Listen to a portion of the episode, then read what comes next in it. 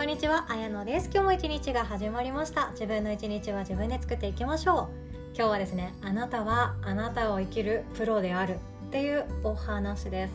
プロっていうと、まあ、その道の専門家とかその道で食っていく人みたいな時にも使われたりもしますしアマチュアではなくても本気すぎる人みたいな感じで使われたりもするかなとも思います。で人生を生きる時って人と比べなくてはいいけれどもやっぱり比べてしまうことってあります。でもその中でも自分のペースで自分の行きたい方向に自分でハンドル握ってドライブしていこうねっていうことがすごく大切なんですよね。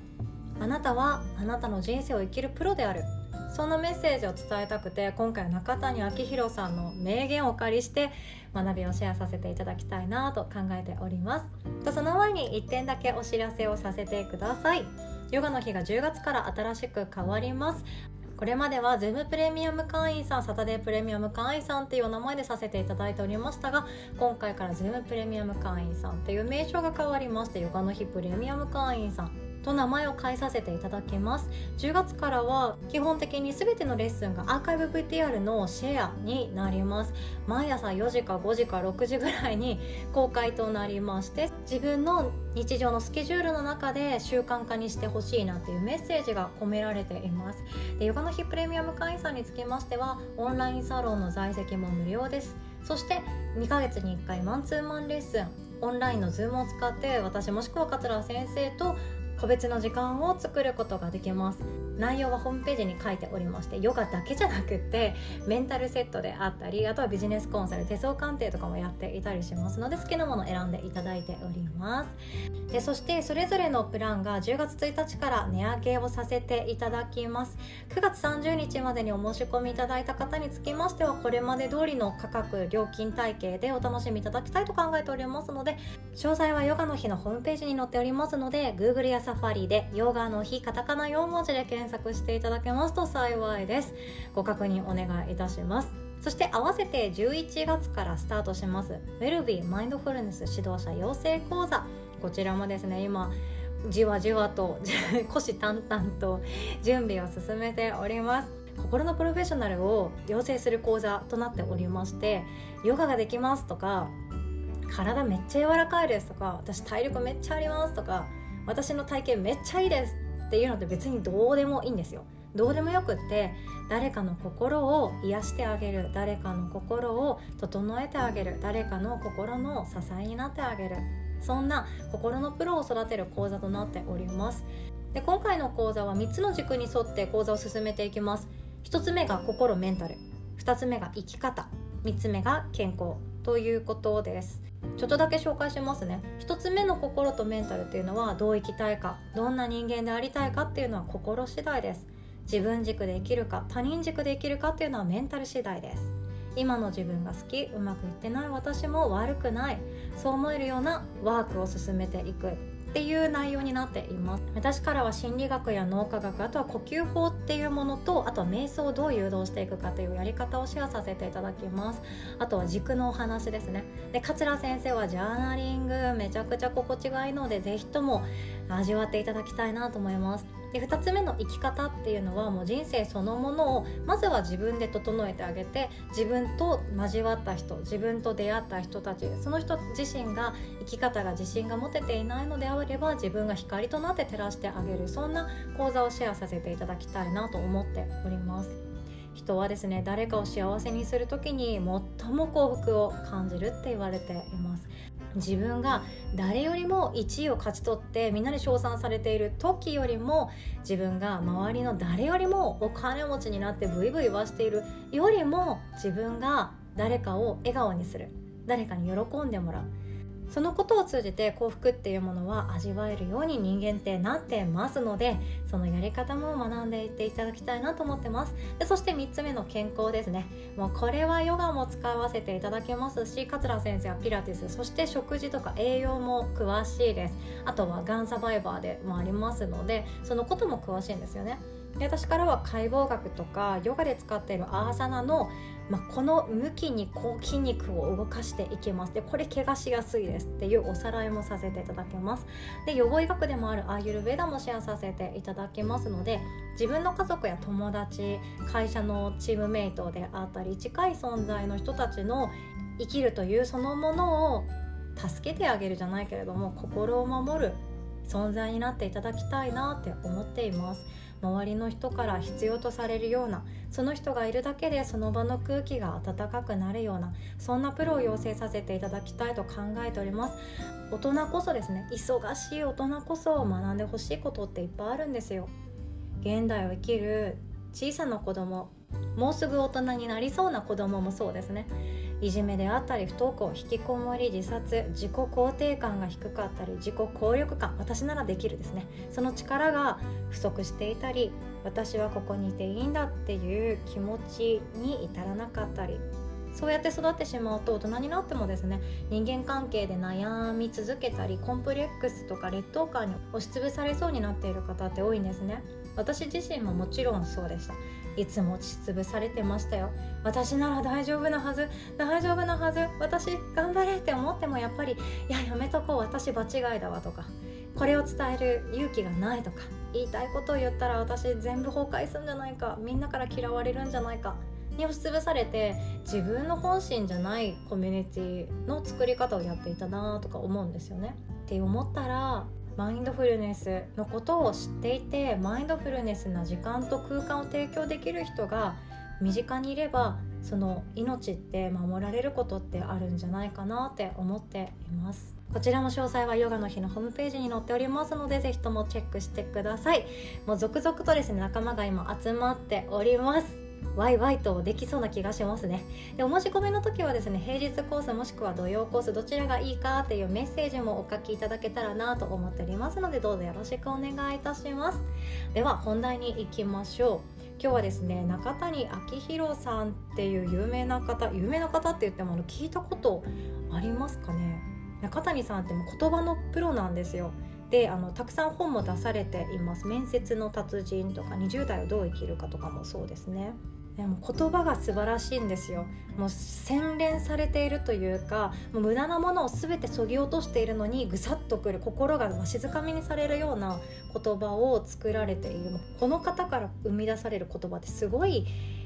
あなんかもう生きる力もらえるなって思うんですよね。でちょっと調べさせていただいたらなんと私が今住んでいる大阪府堺市出身でしかももうあの有名な三国ヶ丘高校出身ということでいやすごい方なんだって本当に思いました。いや私三国ヶ丘高校の近くに住んでるんですよね。こう言ってしまったらちょっといろいろバレちゃうのであれなんですけど三国ヶ丘高校通称三国って呼ばれてるんですけどめっちゃ賢そうなんですよ皆さん。なんか高校のビジネスなんだっけビジネスプロジェクト企画みたいなので全国大会で賞を取っていたりとか、まあ、とにかく偏差値も高いんですよね。で南の方では大阪の南の方では三国ヶ丘がもうダントツ賢すぎる。吉本の会長さんとかも確か三国ヶ丘高校だったんじゃないかなと思いますなのでちょっと話が脱線しちゃったんですけど勝手にあ私の知っている言葉が並んでいると思って興奮しちゃいましてこの道歩いたのかもしれないなーなんて想像しながらプロフィールを読んでしまいました。でですねこの中谷さんが紡いでくださっている言葉これがですね自分を生きる自分の人生を全うするっていうことは私自身がプロであるっていうことそしてプロであるべきだ。プロ意識があった方が面白い。っていうふうに思えたんですよね。でちょっと中谷さんの言葉読ませていただきますね。フルマラソンを走る時三流のランナーはやっと5キロとスタートからの距離を考えて走ります。二流のランナーはあと40キロとゴールまでの距離を考えて走ります。一流のランナーはスタートからの距離もゴールまでの距離も意識しません。常に5キロをマイペースで走ることだけを考えています。どんな長い距離も5キロの積み重ねなのです。長い人生も今日という日の積み重ねなのです。めっちゃ良くないですか？良くないですかってちょっと押し付けてしまってるんですけどいやこれ私は今ならなんとなく感じ取ることはできるんですけど昔はできてませんでしたね。例えば20歳ぐらいを過ぎてくるとやっとここまで来たやっと大人になれた。じゃあ私は何しようってあったり30歳が近くなってきた頃にはあと20年ぐらいしたら娘が成人して私はこのくらいの年齢かっていう風にここから先の未来を逆算してこれぐらいしか娘と一緒にいれないのかとかなんかいろんな妄想しちゃったわけなんですよね。でもそうじゃないと今日どう生きるか今日どう生きるかって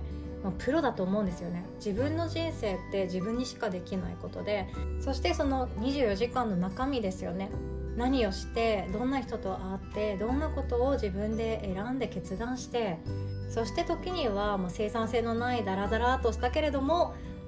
めっちゃ楽しいじゃんっていうこともやっちゃったりこれ食べちゃダメじゃんっていう甘いものも食べて幸せってなってしまったりそんな風に自分の人生の一日の中身って作られていると思います。小さな小さな積み重ねなんですよね。今日という一日って二度とやってこないはずなのに私たちはいつも通り今日が来て明日も来るって思ってるから特別感って何ともないです。でもこれ毎日毎日特別感意識しろって言われたら結構逆に辛いんじゃないかなって思っちゃうんですよね。季節を感じるとかまあ、歩いているだけで風が変わったじゃないですか最近。この前の台風を境に風が夜の風がなんか前までだったら悶々としてた熱気の風だったのがなんだかあ森から来たの？この風みたいなね。ちょっと冷やっこい風が来て秋が来てたんだねって感じられる。それって余裕がある時。そんな時に感じられるなって思うんですよね。今日という一日は人生の中で二度ともうやってこないんだからもうやること全部やってしまおうみたいな感じで思っていてもやっぱり私の中でその季節を感じるとかちょっとした変化に何か触れてみるとかエンターテインメントに心を躍らせてみるとかそういう一日ってすごく大事だなと思っています。なのでこれが私のさっきの中谷さんの言葉で言うと5キロの走り方なんですよね。私の5キロ間ってめっちゃゆっくりだと思います。もう本気で生きてるその経営者とかスタートアップの人たちとは比べ物にならないくらいめっちゃ呪いんですよ。めっちゃ呪いけどちょっとしたことで感動できるしちょっとした季節の変わり目めっちゃ大好きですしやっぱり私は車でブンブン飛ばすよりも歩く方が合ってるなって思うんですよね。成長も遅いかもしれない。そんなに伸びしろないかもしれない。でも自分の5キロのペースって自分が決めていいって思ってます。だって私走れない人なんですよ。ランニングもねリアルな世界でできない人でランニングは多分私 100m 走ったらちょっともう歩くわってなるタイプなんですよね。そのくらい体力ないです。体力ないけれどもヨガだけは続けようっても決断しています。自分の人生のためにですね。私が健康でピンピンコロリするためにはもうヨガしかないって思っています。半ば排水の陣のような感覚ですよ。運動値で体力もないので私にはこれくらいかなと思って日々続けていることなんですよね。だから誰かと比べなくっていいんですよ。周りの友達とかにもうどんどんちゃちゃが結婚して子供も産んでそんでもって仕事もまた復帰してバリバリやっててっていうすごくスピーディーでアクティブに活力に満ちた女性がいるかもしれないです。でまた一方では大学の時の友達が起業していてそれで自分のビジネスにめちゃくちゃ専念して生き生きしてますとこの前雑誌で見かけちゃったみたいなこともあるかもしれないです。みんなそれぞれのスピードで走っていていいんですよ。歩いてていいし自転車乗っちゃってもいいわけで。その自分のその5キロ間もっとコントラスト上げると今日どう生きるかっていうことって誰かのペースに合わせるものじゃないんだなって最近よく思うんですよね。私はこれまで多分車に乗りたかった人なんですよ。どんどんすっ飛ばしてどんどん早く早く早く早くいいとこにたどり着きたいって思ってた人なんですけどなんか車に乗ってみて思ったのがあ私多分合ってないなっていうことに気づいたんですよね。どんどん先に行って結果を出すとかどんどん先に行ってもさっさと目標地点に到達するっていうタイプじゃないなって最近気づいたんですよでもそれよりもゆっくり歩くその江戸時代の移動手段とかでよくってでもそんな中でゆっくり歩くといいこといっぱいあるんですよ。誰かと喋りながら歩けることもあるしこんなお店あんのっていうお店に気づくことができたりあ今ちょっと風向き変わったよねとか今日の雲なんか面白い形してるとかね。そんな風にあにゆっくりゆっくり過ごしていく方が私は合ってるなって思ったんですよね。いろんな乗り物とかいろんなスピードを試してみて私は徒歩が一番合ってるって思いました